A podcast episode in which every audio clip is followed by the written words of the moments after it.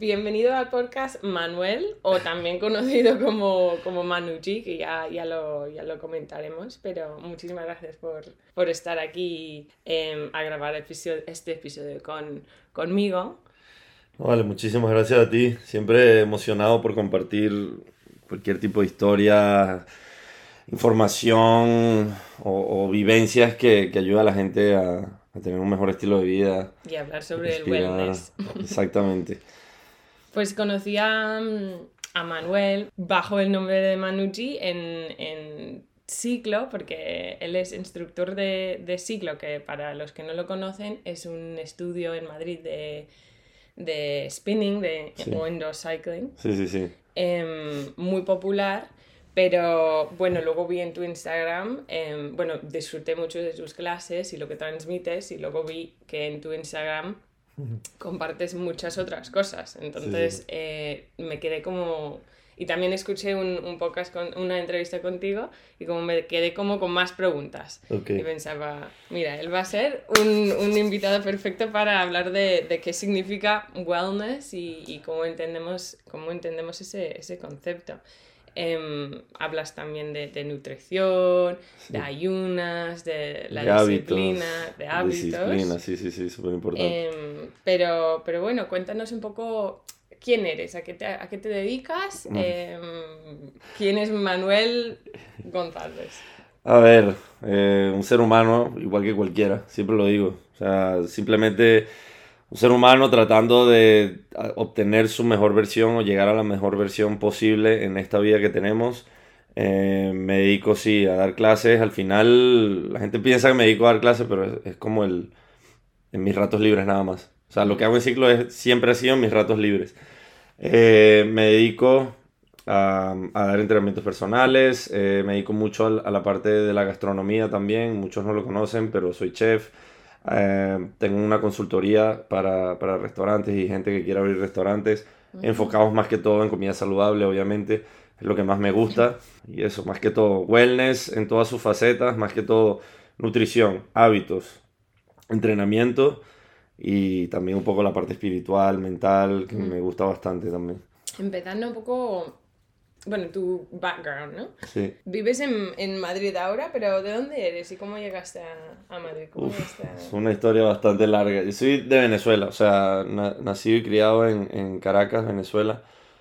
Eh, por, por, bueno, por las razones obvias de la situación política, social que se vive allá. Mm. Yo salí hace 10 años ya de Venezuela.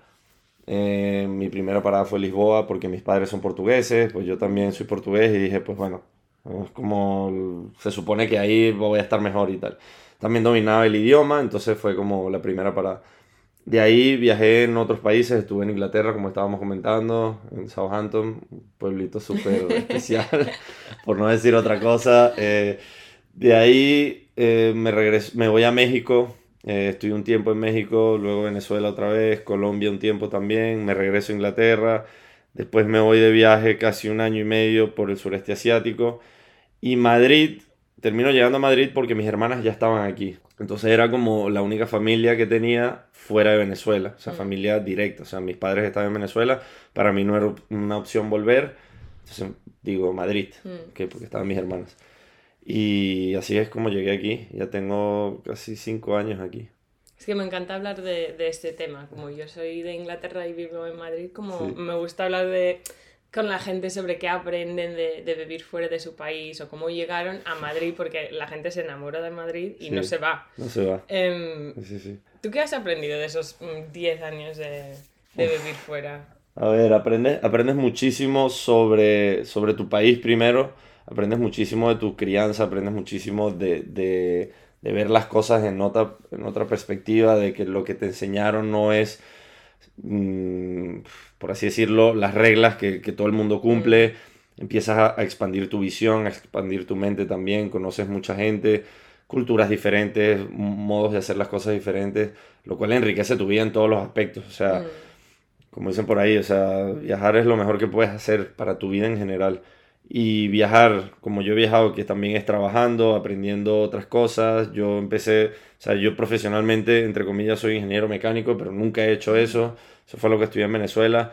pero aprendí, por ejemplo, gastronomía y, y a ser chef en Inglaterra y he trabajado de eso y de personal trainer y he, o sea, he hecho de todo. Al final como que te vuelves una persona mucho más camaleónica, por así decirlo. Porque te vas adaptando a la circunstancia donde estés. O sea, entonces, no sé, a mí viajar, lo que le, le, digo a todo el mundo, el tiempo no vuelve, el dinero siempre va a volver. Entonces, todo el mundo es como, no, que cuando les cuento, por ejemplo, estuve un año y medio en el sureste asiático y todos y que, wow, yo lo quiero hacer. Y es como, bueno, Pues do it. adelante. O sea, vamos. No, que la excusa, empiezan con excusas, tipo el trabajo, el dinero, no sé qué.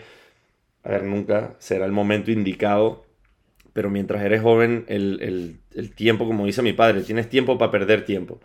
Ya después, cuando empiezan los compromisos, eh, los hijos, la familia, tal, todo eso se complica. Entonces, go do it. O sea, al final, si el dinero es la preocupación, el dinero siempre vuelve. Y literal te lo digo, yo llegué a Madrid de regreso del viaje del sureste asiático con como 4.000 euros en deudas. Y eso enfocado en 5 o 6 meses se pagó todo y ya está. O sea, Bien. mm, y esa, esa vivencia nadie, nadie te la quita. Has llegado a... Mi siguiente pregunta, perdón, iba a ser como, ¿cómo llegaste entonces a ese mundo de fitness y gastronomía y la comida y nutrición, etcétera? Pero Sí. eh, ha sido como una evolución, ¿no? Claro. Con el tiempo y ese tiempo fuera te ha Sí. ayudado a, a ser quien eres ahora. Correcto, Y, sí, sí, sí. Bueno, hace 10 años estudiando ingeniería, hoy no dirías que, mira, voy a estar haciendo esto en Madrid en 10 años. No, no, no, imposible. De hecho, no volvería ni a estudiar la carrera. O sea, el, el tema del, del ejercicio físico siempre ha sido parte de mi vida. Yo era un niño muy inquieto, siempre lo digo. Mi madre tenía, somos tres hermanos, o sea, mis dos hermanas y yo. Mi madre obviamente no tenía tiempo para estarnos cuidando a los tres, tipo full on. Eh, así que era tipo, mételo en básquet, mételo en fútbol, mételo en natación, mételo en lo que sea para que este niño queme la energía que tiene y llega casi y se duerma, básicamente. Entonces, pues siempre he estado en mi vida. Al salir de Venezuela y ya no tener, qué sé yo, los compañeros para ir a jugar básquet, o los compañeros del fútbol, o para ir a surfear o lo que sea, empiezo a, a empezar a entender lo que es un gimnasio, cómo entrenar, porque en todos lados hay. Y bueno, lo de ciclo ya es otra historia. Una historia que tiene que ver mucho con Roots, que es el restaurante que está enfrente. Yo, yo cuando llego a Madrid, unos amigos me recomiendan para empezar en Roots y yo empiezo en Roots desde la preapertura, o sea, haciendo, ayudándolos con, con las recetas, con, con los escandallos, los proveedores, etcétera, etcétera. Roots es un restaurante en Madrid de comida Saludable, Saludable, healthy, vegana, superfoods. Y, lo, y el tema súper, o sea, la coincidencia fu- fue que abre enfrente de Ciclo. Y Ciclo, al ser un, un- un tema de entrenamientos y de, y de wellness y de fitness y tal, pues es que todo el mundo que haya ido a Ciclo sabe lo que es Roots, porque Mm. lo más común es que te cruces a Roots a, a tomarte un café, o el azaí, o la tostita, aparte que tiene unos, unos cristales que, que ves y te dejan ver. Imposible no verlo. Eso está bastante bien. Y a partir de ahí fuimos conociendo a los instructores y, y María se cruzaba mucho, Maricoles, se cruzaba mucho a Roots y siempre nos picaba como que, wow, ustedes dos deberían ser instructores porque había otra persona que siempre lo digo, yo no era el, el preferido de María para ser instructor, era otra persona que era el, el, como el encargado de sala, se llamaba Richard, y la idea era que él fuese instructor. Pero Richard, por motivos de la vida, se va a, a- a Valencia a vivir y María quedó como picada y dijo, no me puedo quedar sin nadie, ven acá tú. ¿Y qué tal? ¿Te gustó? Yo le dije que no a María como 50 veces. O sea, literal de que todos los días me veía y tienes que ser instructor. Y yo, no, María, que no voy a hacer eso. O sea, yo no voy a bailar. Yo, no, o sea, yo esa cosa que tú haces es imposible. O sea, yo soy una persona, no diría como, como cohibido, pero sí muy reservado. Mm. Entonces eso de, de mostrarte así tanto al público, de ser ese, Sí. estar en una tarima, hacer el, el- el show, era como, o sea, yo no me veía ahí, el- pero ni loco. Todas las luces on you, todo así, es como, no, no, no, no lo veía. Hasta que bueno, me, me lo dijo tantas veces que dijo que bueno, hago las, las audiciones, que es lo peor que puede pasar en las audiciones, seguro ni quedo porque no sabía ni robar también en ese entonces. Yo creo que ella metió una mano por ahí y hizo que quedara, porque yo creo que mis audiciones no fueron tan buenas, pero bueno. Dicho lo dicho, empiezo el entrenamiento, empiezo a ir mucho más a clases y me, dio- me llevó como ocho meses volverme instructor o ocho, nueve meses. Normalmente el entrenamiento son de cuatro a seis meses, pero yo estaba trabajando con Roots, era, estaba en la parte de operaciones, estábamos abriendo dos locales, entonces no tenía tiempo ni para respirar. Mm. Y lo que podía hacer era ir a clases, no podía ir a entrenamientos más personalizados. Pero bueno, todo eso se dio hasta que me hice instructor. O sea, como un año, un, año y algo antes de pandemia. ¿Qué has aprendido estos años? Porque si empezaste mm, sin ganas, sin ninguna gana de hacerlo, o como que no parecía lo tuyo, sí. y hoy que tus clases se llenan eh, y tienes a gente fiel a tus clases cada semana, em, ¿cómo que has aprendido? ¿Cómo ha sido esta evolución? Ha sido una evolución de, de mucha disciplina, muchísimas horas de práctica. Eh, como te digo y siempre lo comparto en mis clases, o sea, yo venía con, con 10 kilos más de peso de lo que tengo ahora y no eran de grasa, era, era, era una masa muscular mm. Que me había costado mucho trabajo generar porque, bueno, tengo un metabolismo muy rápido y tipo, o sea, me, me costaba. Toda esa masa muscular la tuve que perder para poder rodar a las velocidades que se tiene que rodar en ciclo, para poder dar una clase ha sido un sacrificio bonito, o sea, ha sido un trabajo de las primeras 120 clases darlas malísimas y siempre lo digo, o sea, la gente venía a la clase más que todo a verme y, o sea, a ver cómo va, bueno, está bueno, guapote el instructor y ya, y fue como, no, güey, tengo más que ofrecer que esto. Entonces, ha sido una evolución muy, muy trabajada, porque ha sido mucho de de ir a practicar. O sea, por ejemplo, tú venías mucho a las clases del miércoles a las 8 de la mañana. Esas clases generalmente, hasta hace muy poco, inclusive lo seguía haciendo, yo llegaba al estudio a las 6 de la mañana. Wow. Eh, de hecho, me dieron llaves de tanto fastidiar a Lorena. Lorena, te quiero mucho, gracias por eso. Era de que, por favor, Lorena, voy a pasar buscando las llaves a las 6 de la mañana. Y Lorena era y que, o sea, güey, te voy a dar las llaves y tú entra y practica lo que quieras. Entonces yo entraba a las 6 de la mañana, a practicar por dos horas antes de dar la clase. Todo el playlist lo hacía una, otra vez, no me salía, tal, tenía anotaciones. O sea, era, era freak. De que de hecho yo compartía eso con maricoles y maricoles me decía tipo, tú estás loco. Te pasas. Te pasas. Nadie hace eso, no lo necesitas. Yo creo que hasta medio se burlaban de mí en eso, pero, pero ese era mi proceso. O sea, era mm. como para, para poder evolucionar. Yo estoy muy conectado al tema de la disciplina y que todo tiene que ver como un sacrificio para mm. eso. Y también así aprendes mm, tu estilo, practicas un poco como tu, no quiero decir marca porque no, como pero tu identidad, lo que tú vas a aportar en tu clase y porque la gente tiene que venir a tu clase y lo que tú vas a transmitir. Exactamente. Em, pero entonces, ¿qué, ¿qué, tipo de mensaje o qué, qué es lo que a ti te gusta o lo que tú quieres transmitir en tus, en tus clases? En mis clases, a ver, en mis clases, ahora más que todo eh, hay un lema que yo siempre digo, o sea, la mejor clase es muy relativa, es como el mejor vino, o sea, es el que más te guste. Pero la clase más dura no es discutible. Entonces, la mía es como, te voy a llevar al límite, o sea, la clase está para llevarte al límite y en algún momento vas a llegar a ese límite porque está diseñada para eso, o sea, prácticamente diseñada para que no la puedas aguantar. Entonces, en algún momento vas a, vas a llegar a ese límite físico, vas a llegar a ese límite de que está solamente impuesto en tu mente, o sea, porque al final el cuerpo siempre puede dar un poquito más y quiero llevarte ahí y demostrarte que puedes dar un poquito más, que puedes evolucionar un poquito más, que si viniste el miércoles y hoy, por ejemplo, eres una versión un poquito más potente de la que viniste ayer. Y, y eso, o sea, como una constante evolución, es un challenge, pero es una evolución.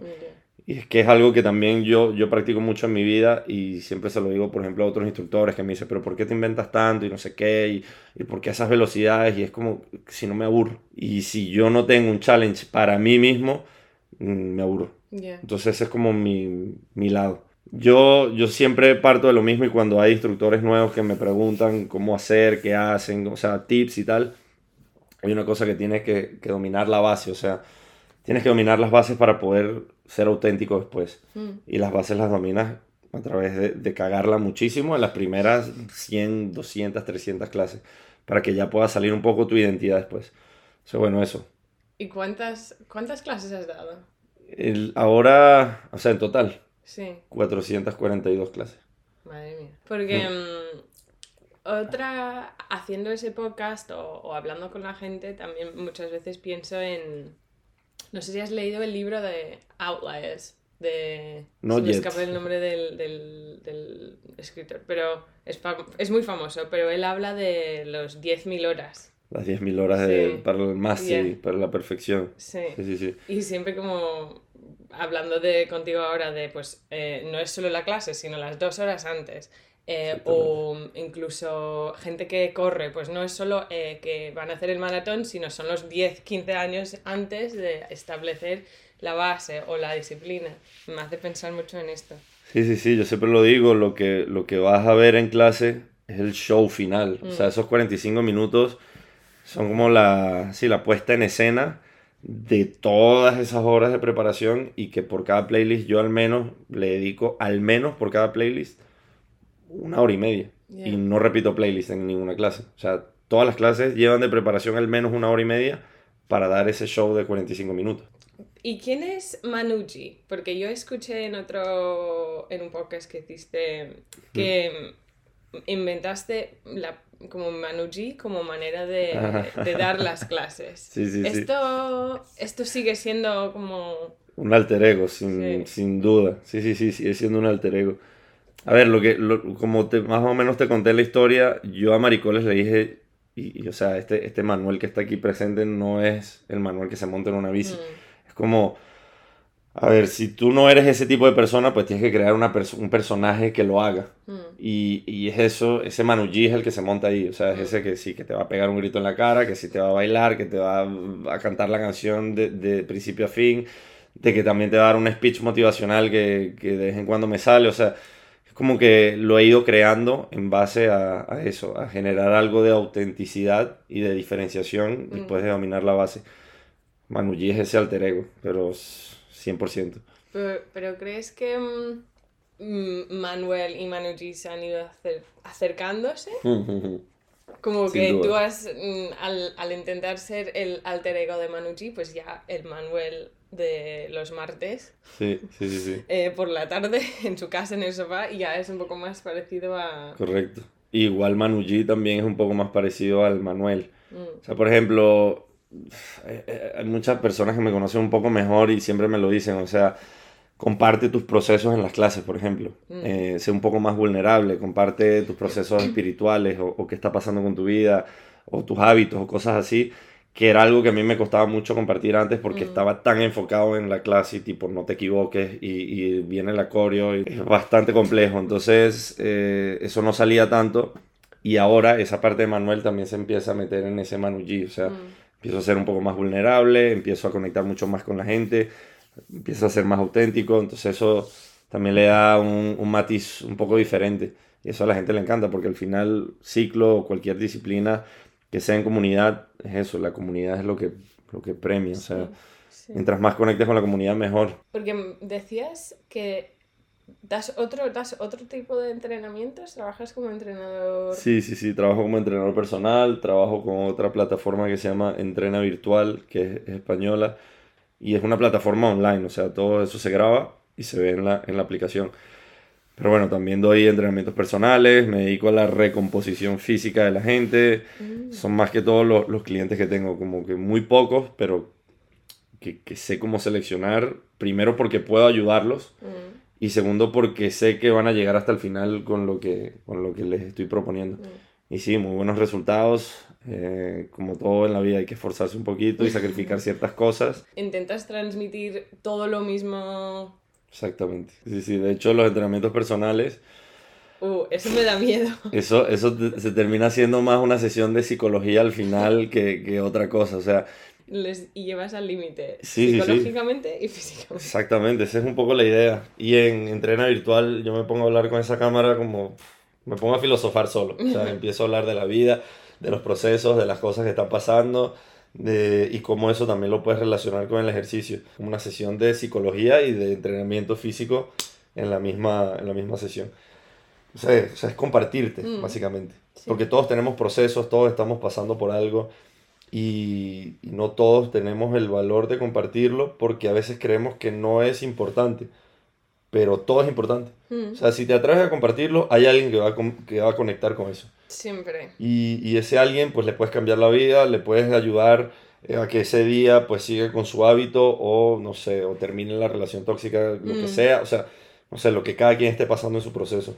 Pero si tienes ese courage de, Mm. de, de compartirlo, a alguien le va a llegar. ¿De dónde viene tu motivación, tu energía y esa disciplina que tanto intentas promocionar? De, de saber que no soy la mejor versión de mí todavía y que Mm. probablemente nunca lo llegue a ser. Eh, esa, esa motivación viene mucho de, de una humildad de saber que, güey, sí, eres un poco mejor que el de ayer, pero no estás ni cerca de ser lo que puedes llegar a ser.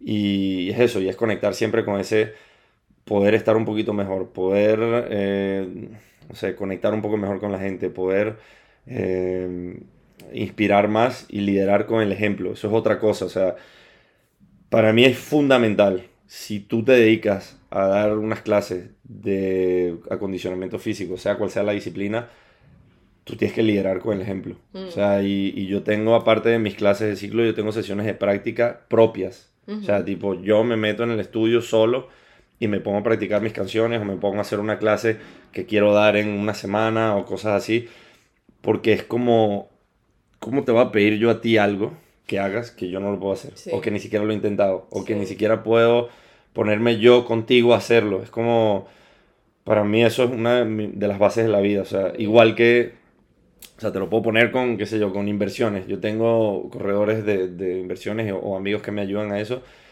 que los tengo porque ellos lo hacen. Mm, O sea, no, no voy a ir con un inversionista que no invierte. sí. O sea, es como, ¿cómo me vas a dar tú algo de ejemplo de, de algo?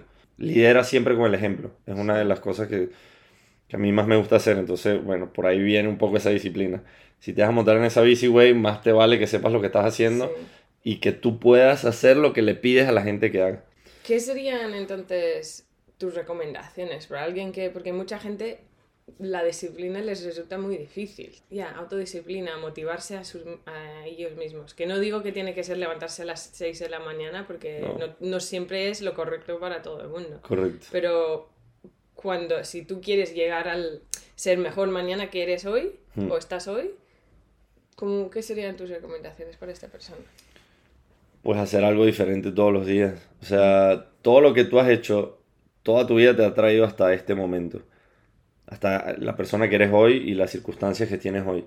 Si tú quieres que esa circunstancia o esa persona que eres tú mismo cambie, pues tienes que hacer algo diferente.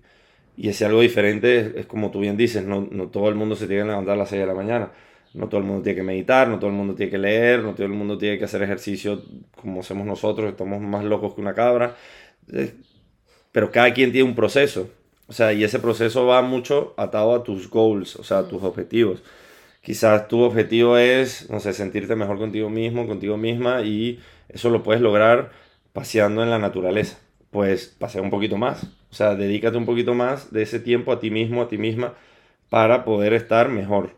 Eh, por lo menos mi objetivo, si me estoy dedicando a esto, pues sí, es cada vez tener un cuerpo un poco más potente, más vital, mm, que me pueda permitir experimentar la vida de una forma más potente por más tiempo. Que sí, que tiene efectos secundarios, que te ves al espejo y dices, oh por Dios, estoy como quiero estar, sí, pero eso al final es la punta del iceberg nada más. Sí. O sea, todo el proceso interno es- mucho más importante. Entonces eso, atrévete a hacer algo diferente cada día y, y como yo siempre digo, para la evolución necesitas un esfuerzo un poquito mayor. Por ejemplo, la disciplina en ciclo. Las clases de ciclo no son nada fáciles. Pero no son nada fáciles porque hay gente que tampoco se deja coachar. O sea, la gente Mm. no se deja guiar. Es como que te ven encima de la bici haciendo locuras con los brazos y ya lo quieren hacer. Mm, Es como no. O sea, primero concéntrate en que las piernas vayan al tiempo que Sí. tienen que ir. Luego, concéntrate en subir y mantener ese tiempo arriba. Luego, concéntrate en que las manos vayan bien. Luego, la postura. luego- o sea, es como todo en la vida. Si quieres volar, no puedes pasar de gatear a volar. mm. Tienes que primero caminar, luego correr, luego correr un poquito más rápido, luego te pones unas alas y ya, pues, pues sí vuelas. Sí, y la constancia. Es, lo, es la clave al final. Y saber que no todo el tiempo vas a estar al tope. O sea, hay, Sí. hay momentos que quizás no puedes hacer ese ejercicio de más ese día o comer esa comida tan saludable o hoy te despertaste un poco peor y qué sé yo, cayó una pizza. O sea, es un proceso. Yo siempre intento que la mayoría de las decisiones que tomo me ayuda a ser esta persona eh, mejor mañana que hoy. Exactamente, no tiene que ser un 100%, nadie es perfecto. Si cambiamos un poquito de tema... Sí, hablemos.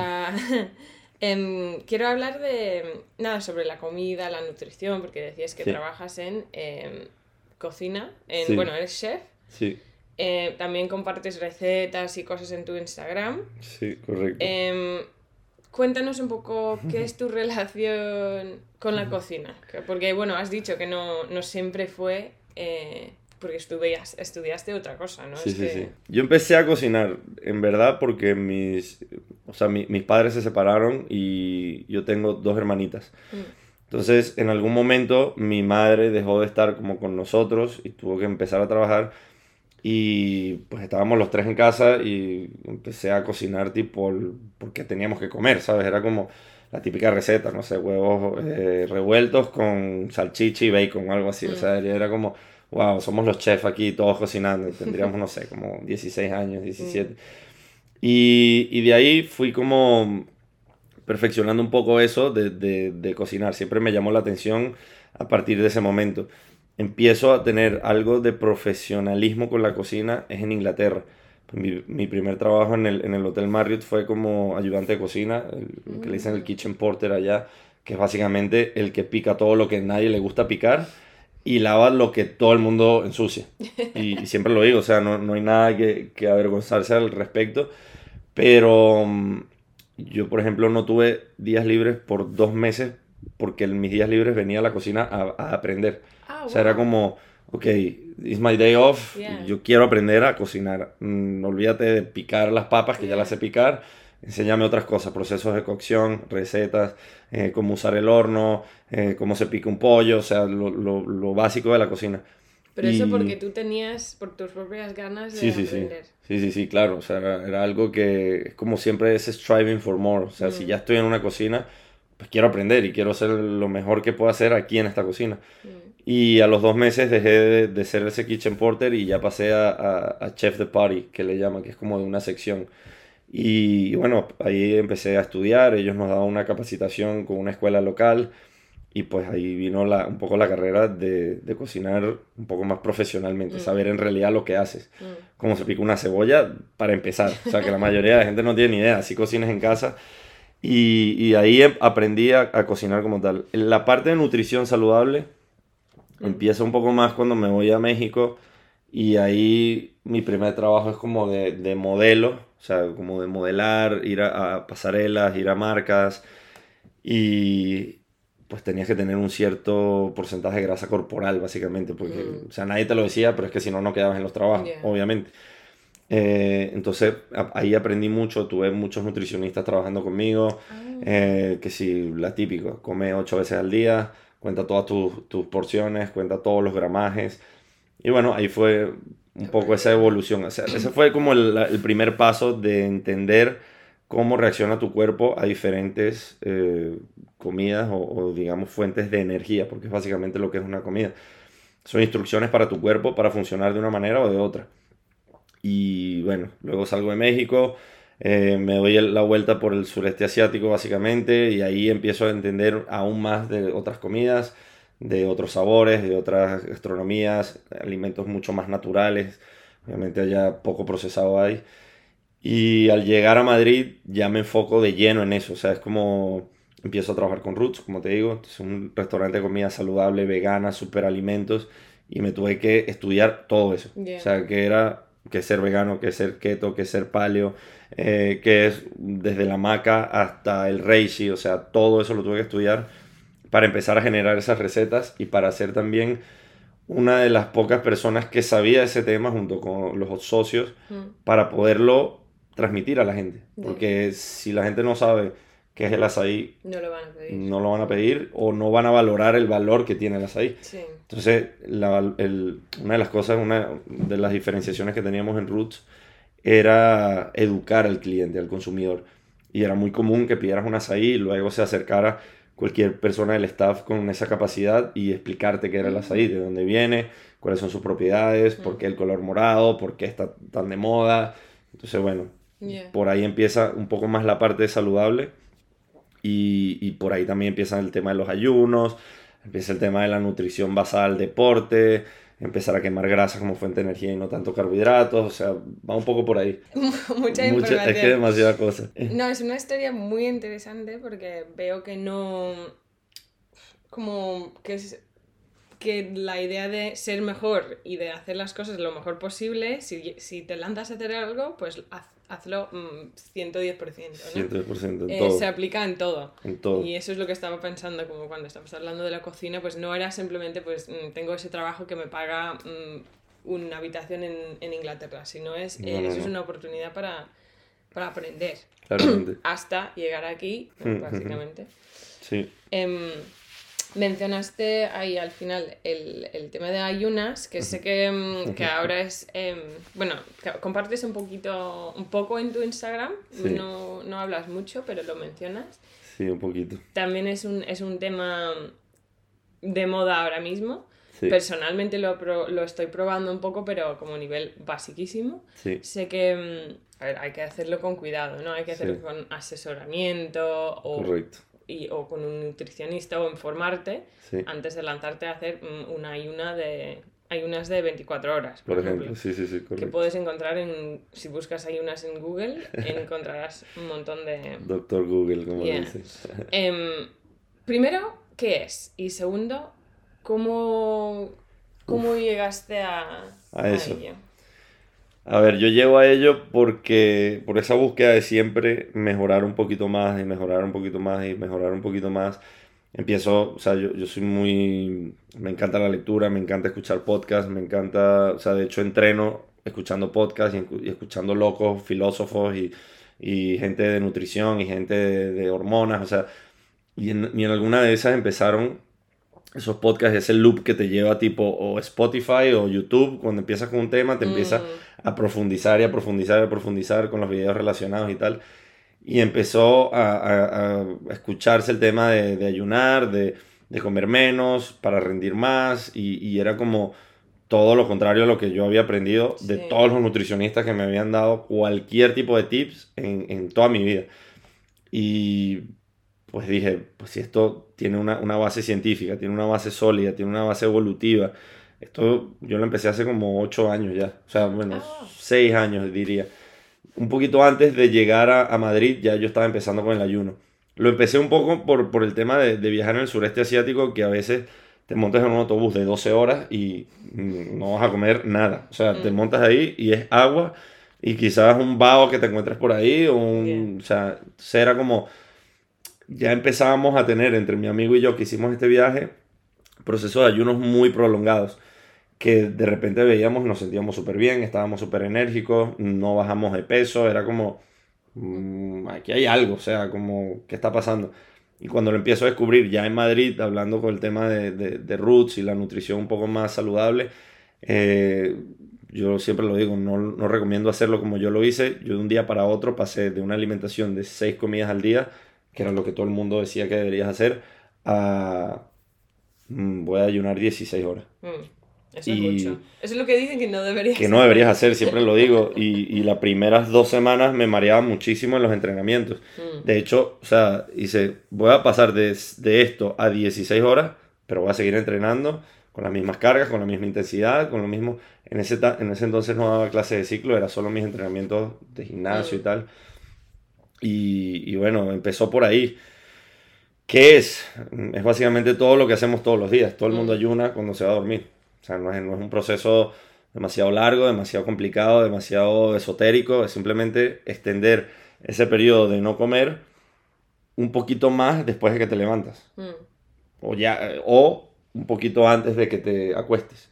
O sea, la, la mayoría de los ayunos que yo recomiendo, por obvias razones, si ya vas a dormir 8 horas, pues que tu periodo de ayuno esté o un poquito, o sea, empiece un poquito antes o lo alargues un poquito después. Eh, es básicamente eso, no comer. Eh, ¿Por qué causa tanto miedo? ¿Por qué causa tanta revuelto y tanta cosa? Porque básicamente es una de las soluciones más naturales que tenemos para volver a conectar con lo que es la naturaleza metabólica de tu cuerpo y como a ninguna farmacéutica ni a ninguna cosa de suplementos le conviene, porque nadie te puede vender pastillas de ayunar O sea, ¿qué te van a decir? Te voy a vender un pote vacío. O sea, no.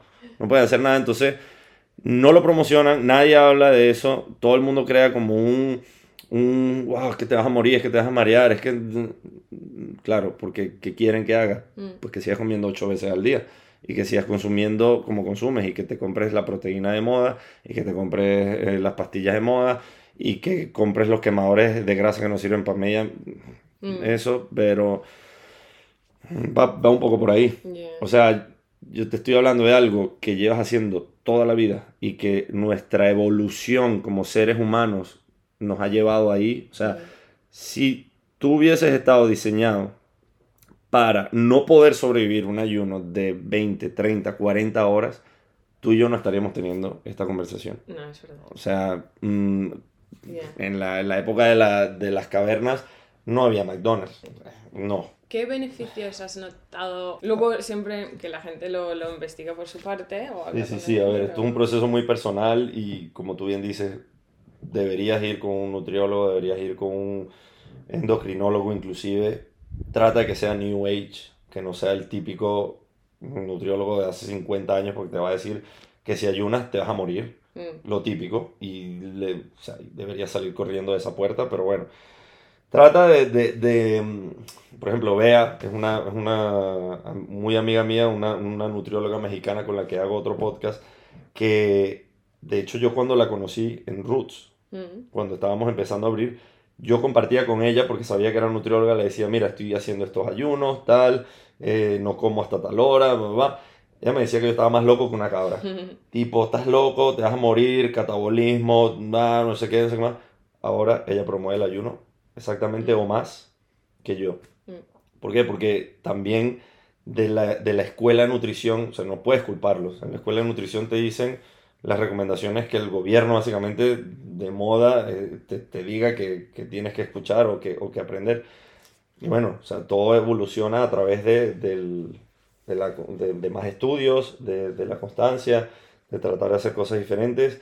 Pero bueno, dicho lo dicho, a mí en lo particular, eh, yo lo uso, lo, lo, lo hago diariamente porque me permite entrenar mucho más intenso por mucho más tiempo y me permite usar las reservas de grasa para lo que son, mm. para quemarlas, no para simplemente guardar.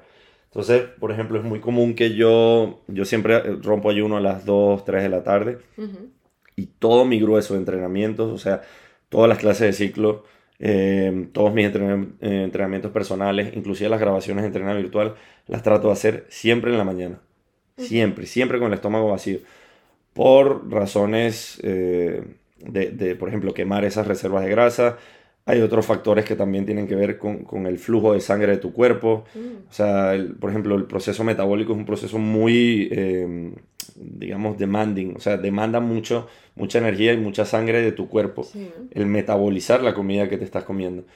Y si no hay ese proceso, porque no tienes comida en tu estómago, básicamente, tienes un poquito más de, de flujo de energía, flujo de sangre y concentración para poderlo llevar a tus músculos. Mm. Si lo que vas a hacer es entrenar, entrena con el estómago vacío. Si vas a comer, eso es otra cosa. Cuando rompo ayuno, no me muevo. O sea, tipo, no me dejes. No, generalmente, lo, bien lo sabes, yo no doy clases de ciclo en la tarde. Es, uno, es una de esas razones. O sea, mm. después de que como, no quiero hacer nada. Mm. No quiero entrenar, no quiero moverme. Es Porque dejas tu cuerpo. Descansar. Sí, y concentrarse en digerir la comida. Digerir la comida, reparar todo el daño que he creado con los entrenamientos eh, y relajarte. O sea, básicamente no quiero otro estrés más porque el, el, ayuno ya es un estresor. El entrenamiento, por mejor que sea, también tiene un, componente exactamente de estrés en el cuerpo. Entonces, una vez que se rompe eso, ya no quiero más ese estrés. O sea, es como recovery ahora. Como me he hecho el típico, imagínate, en la época de las cavernas acabamos de echarnos un banquete y me he hecho a dormir. O sea, tipo, ahora hago todas las cosas como más intelectuales. O sea, responder correos, reuniones, tal, no sé qué. La parte física ya la dejo un poco al lado. Eso tiene mucho sentido, la idea de como marcar, como compartimentalizar, sí, la palabra? Sí, sí, sí. Em, lo que pides a tu cuerpo. Correcto. Que no estás pidiendo varias cosas a la vez. No, no había pensado en el ayuno así. Sí, bueno, es, como yo lo trato de hacer. Hay gente que, que, le gusta más entrenar con, después de haber comido, también es, es, o sea, es totalmente respetable, eh, pero créeme, la mayoría de nosotros no lo necesita. Mm. O sea, yo he, experimentado esto con, conmigo y con, y con atletas que, que, han entrenado conmigo.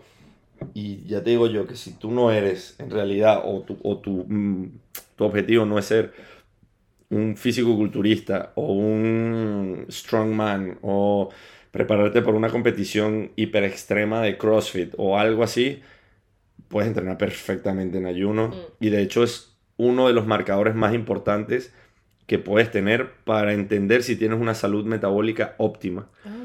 Puedes entrenar en ayuno y no sientes que te vas a morir, a marear, a desmayar o lo que sea, tienes un metabolismo saludable. Mm. Si eso no lo puedes hacer, hay algo mal. Mm. O sea, hay algo mal y no mal, sino bastante mal. No te estoy diciendo que vayas a hacer ayunos de 20 horas, pero un día que no entrenes, o sea, que entrenes sin haber comido, no deberías tener ningún problema. Hablando de, no sé, de que llevas 10 horas de ayuno, 8, 9. Porque si hay un problema o te sientes mal o no puedes o, te mareas o lo que sea, ya hay un problema ahí, muy probablemente con, con resistencia a la insulina con no poder quemar reservas de grasa como fuente de energía. O también lo que estás comiendo. No, no, te, no, te, no estás dando los alimentos que necesita tu cuerpo, quizás. Exactamente. Este podcast, como sabes, es eh, sobre wellness, ¿no? ¿Qué significa esa palabra? Eh, que ahora es, lo, lo, lo, vemos por todas partes. Sí. ¿Para ti qué significa? Para mí, wellness significa eh, evolución o sea, significa evolución en el bienestar de tu cuerpo, de tu vida, de, de, de ti. O sea, es una evolución personal. Mm. Eh, en todos los sentidos, como bien dice la palabra, dice wellness, no es solo evolución física, tiene que ver también con una evolución espiritual, tiene que ver con una evolución mental. O sea, de nada te sirve entrenar el cuerpo tres horas si no lees un libro. O sea, es como mm. no van de la mano. O sea, eh, creo que, que eso, esas cosas se han separado mucho en, la, en, nuestras sociedades actuales, pero si te fijas en, en las sociedades antiguas, por ejemplo, en la, en la, antigua Grecia, por ejemplo, los filósofos, parte de su vida era entrenar también. O sea, no, ellos no concibían, no concebían, perdón, un, un cuerpo, una mente buena o potente o, o, o sabia en un cuerpo deficiente o en un mm. cuerpo que no pudiese moverse bien o que tuviese la fuerza indicada para vivir una vida plena. Entonces, bueno, el wellness va un poco con eso, o sea, la parte física, la parte mental, la parte espiritual y como, sí, como ese, ese triángulo. No puedes descuidar ninguna. Entonces, bueno, va un poco con eso. ¿Qué hiciste hoy para mejorar un poco más físicamente? ¿Qué hiciste hoy para mejorar un poco más intelectualmente o de conocimientos? ¿Qué hiciste hoy un poco para mejorar un poco tu espíritu, tu conexión con, con el Maya, con el universo, con Dios, con la Virgen, con quien creas, o sea, porque eso es muy personal. ¿Qué hiciste hoy?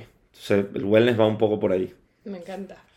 ¿Y qué son tus, para ti, en, aparte de, de esto, específicamente, qué cosas haces tú para asegurar que tú logras o tú mantienes tu bienestar?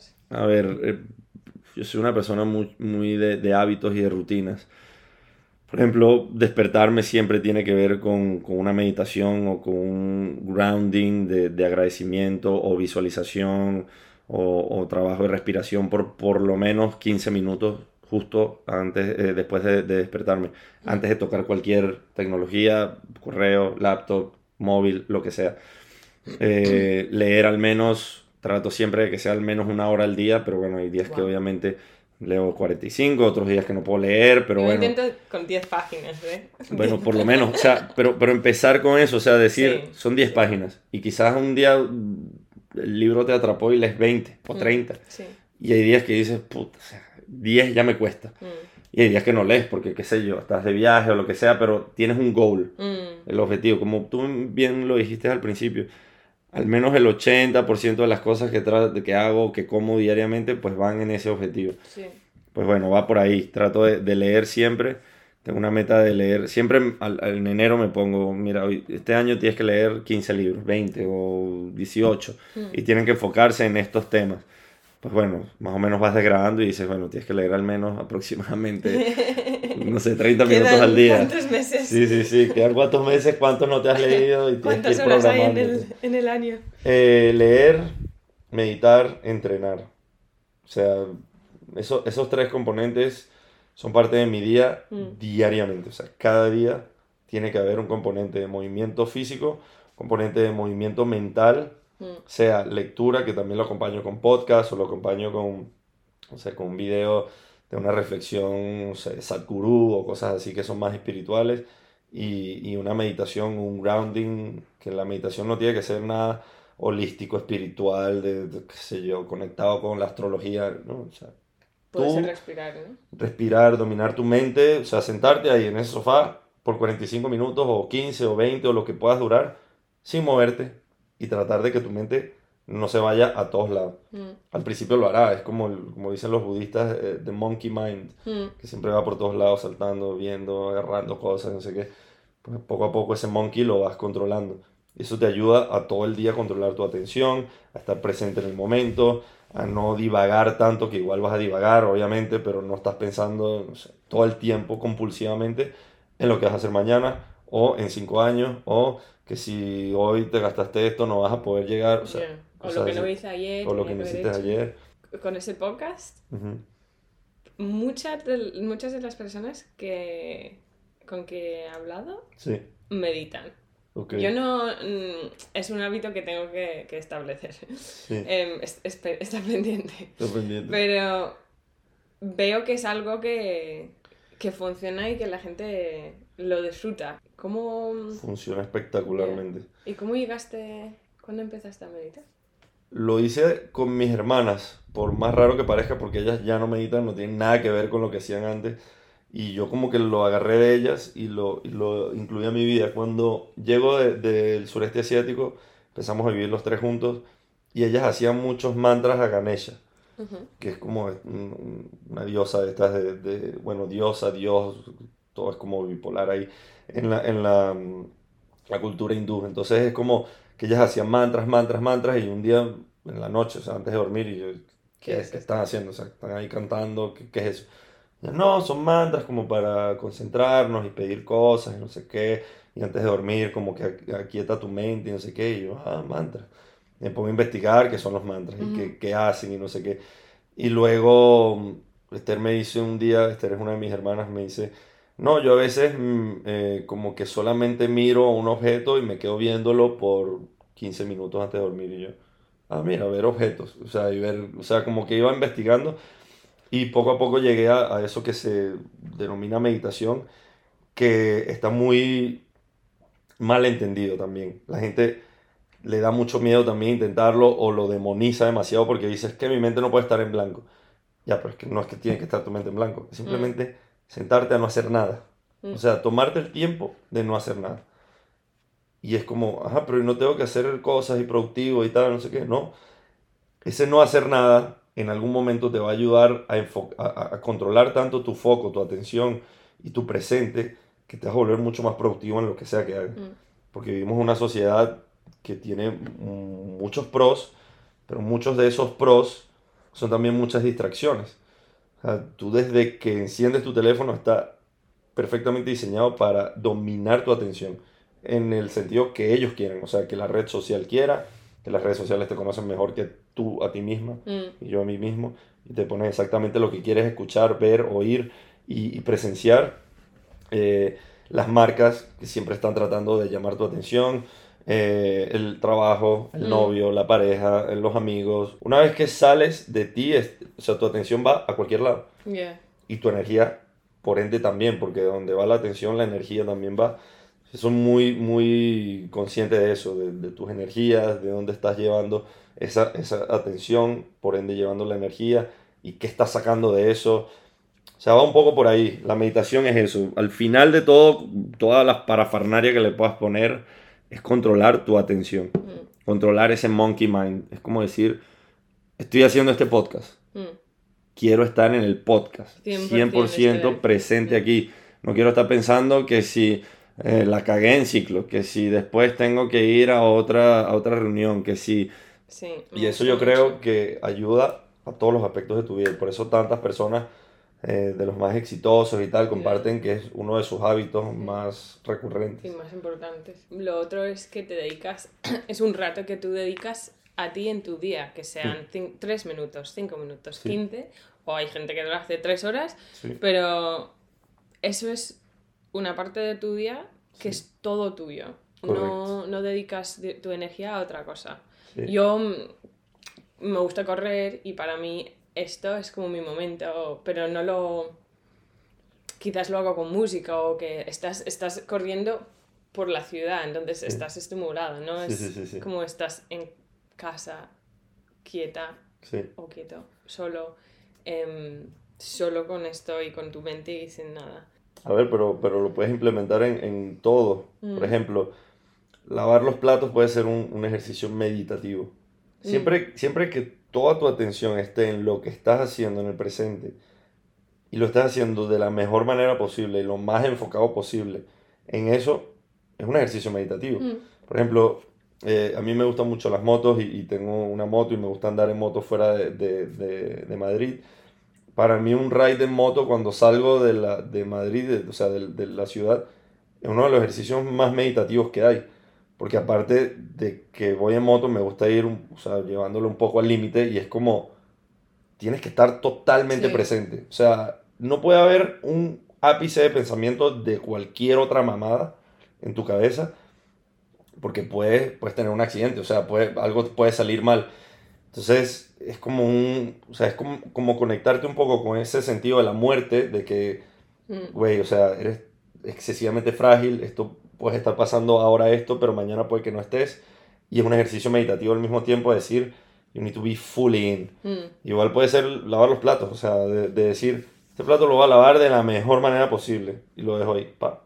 Próximo plato, pa. Y no estoy pensando que ah. tengo que, verga, tengo que lavar los platos rápido porque tengo que lavar la ropa, porque... O sea, ese, esa compulsión que siempre la vas a tener, o sea, no, aquí nadie es Buda, ni, ni es un mm. monje, ni, o sea, no, no, estamos tratando de llegar a la perfección, pero sí enfocarnos en lo que hacemos para poderlo hacer de la mejor manera posible. Y las tareas básicas son una herramienta perfecta para hacerlo. Sí, porque todo suma, ¿no? Si haces esto, esto, mm, no sé, lavar los platos perfectamente, que lees tus 10 páginas y lo lees como plenamente concentrado. Plenamente. Em, pues todo suma a que tu día sea em, bueno, que lo, haces lo mejor posible. En lugar de empezar el, día a las 7 mm, de la mañana, hoy va a ser perfecto, lo voy a hacer lo mejor que puedo, si no es, pues mm, voy a hacer esta primera cosa y luego la siguiente. Exactamente. Como dicen por ahí, la, casa se construye brick by brick. O sea, mm. no, te, no te enfoques demasiado en la casa, sino este brick, este, este ladrillo lo va a poner de la mejor manera posible. Mm. Y el siguiente, de la mejor manera posible. Y así. Así que no, no necesariamente tienes que sentarte como, como un monje en la habitación por 40 minutos para, para, meditar. O sea, puede ayudar. O sea, yo empecé con, con meditaciones guiadas de 3 minutos, 4, mm. 5. Ya luego pasé solo a, a binaural beats y, y, como canciones, qué sé yo, de, de lluvia o de la montaña o grillos o cosas así y ahora puedo meditar simplemente sentado y sin música y solo concentrándome en la respiración. Pero, como te digo, como todo, poquito a poquito. Em, muchísimas gracias por esta conversación, que he aprendido mucho. Gracias a ti, para mí siempre es un placer, como, como bien te Hablar de esas cosas. Si la gente quiere conocerte mejor, quiere mm. saber más sobre lo que has hablado hoy, em, ¿cómo lo pueden hacer? ¿Dónde te pueden encontrar? A ver, eh a través del Instagram es donde generalmente conecto con, con esa comunidad que no puede estar presente en Madrid. Eh, es arroba manugworld. Eh, a través de Ciclo, pues súper, o sea, súper más que abierto a tener estas conversaciones. Generalmente siempre tenemos un grupo que salimos de clase, nos tomamos un café y filosofamos en la vida. ¿Tu podcast? decías que tenías un podcast. Sí, tengo un podcast con, una, con Bea, que es esta compañera de, de, nutrición y de vida saludable que tengo, que se llama Revolucionate. Va a ver si sacamos la segunda temporada pronto. Y un poco más. En Entrena Virtual también mm. hago los entrenamientos estos que también son bastante buenos. Es una plataforma que no que no es tan cara de, de, mantener al mes y de verdad tenemos muy buena calidad en los entrenamientos que hacemos ahí. Y, y bueno, aquí, en el podcast también. Perfecto, pues muchísimas gracias. Gracias a ti, ha sido un placer. Muchísimas gracias.